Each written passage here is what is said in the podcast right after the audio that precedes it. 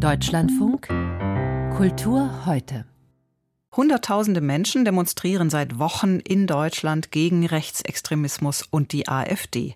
Auslöser dafür war ein Treffen radikaler Rechter in Potsdam mit Mitgliedern aus der konservativen Werteunion und einigen aus der CDU, in dem auch über die von ihnen sogenannte Remigration in großen Anführungszeichen gesprochen wurde.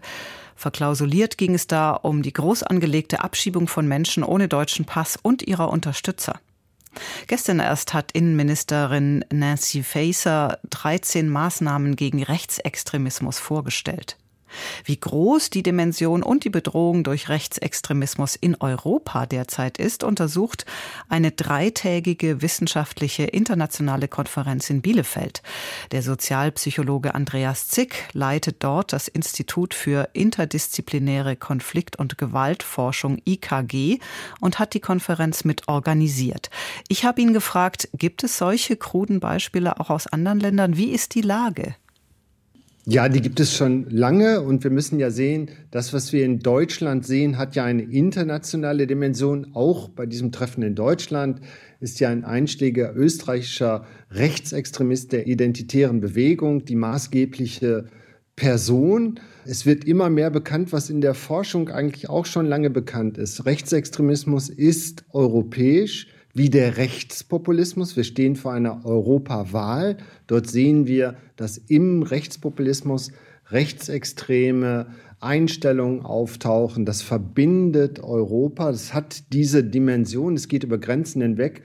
Und seit den 90er Jahren ist der Rechtsextremismus in Deutschland digital, professionell und denkt auch immer global. Und deswegen ist dieser europäische Austausch nicht nur in Behörden wichtig, sondern in der Forschung ist es eigentlich längst etabliert.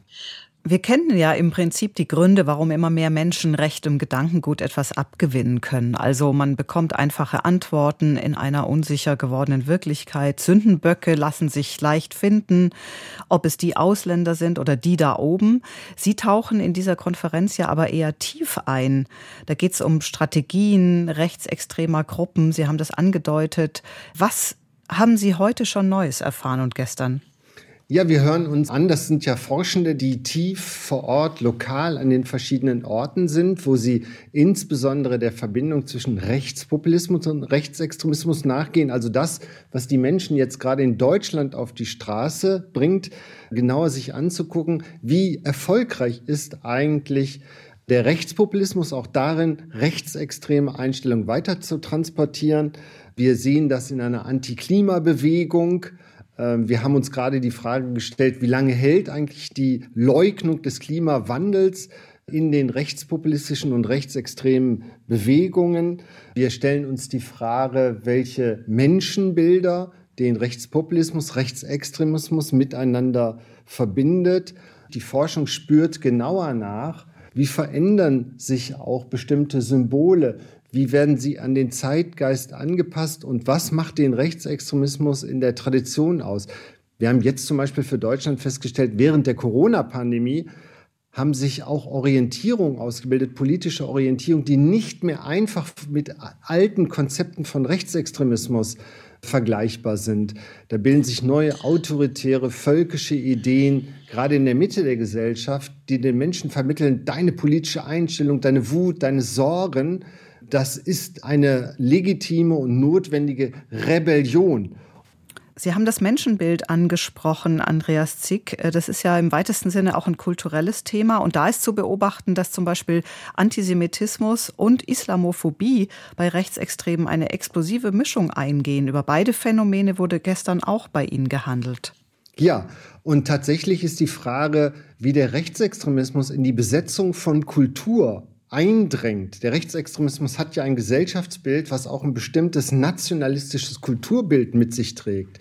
Wenn wir in die Politik hineingucken, die, äh, die der Rechtspopulismus im Ausland oder der Rechtsextremismus versucht, ist das kulturelle Einrichtungen zu besetzen mit stereotypen menschenfeindlichen Bildern. Und dabei spielt der Rechtsextremismus äh, mit den Stimmungen in der Gesellschaft. Im Rechtsextremismus gibt es antisemitische Bilder und Stereotype, die der Rechtsextremismus basiert zum großen Teil auf Antisemitismus. Der Rechtspopulismus merkt das, greift das auf, aber verbindet das zugleich mit einem Lippenbekenntnis gegen den Antisemitismus zu sein, öffnet sich zum Teil ja auch oder spricht Jüdinnen und Juden an. Und da sehen wir, dass diese Allianz zwischen Rechtsextremismus und Rechtspopulismus, die baut nicht unbedingt auf einem logischen und lupenreinen Weltbild auf, sondern diese menschenfeindlichen Stereotype und Bilder im Antisemitismus, die werden so gewendet und gekehrt, wie es der Populismus braucht. Und da wird der Antisemitismus gegen die Muslimfeindlichkeit ausgetauscht und umgekehrt. Im Kern aber, wenn man tiefer in die Analyse guckt, dann geht es um traditionelle nationalistische Bilder und was sie vereint, ist ein Rassismus, der, wenn man genau hineinguckt, miteinander verbindet. Das heißt, eine Vorstellung auch von Höhe und Minderwertigkeit von gesellschaftlichen Gruppen. Und die soll in der Kultur dann auch verankert werden. Andreas Zick, Leiter des Instituts für interdisziplinäre Konflikt- und Gewaltforschung IKG in Bielefeld über rechte Strategien und die wissenschaftliche Konferenz zum Rechtsextremismus in Bielefeld.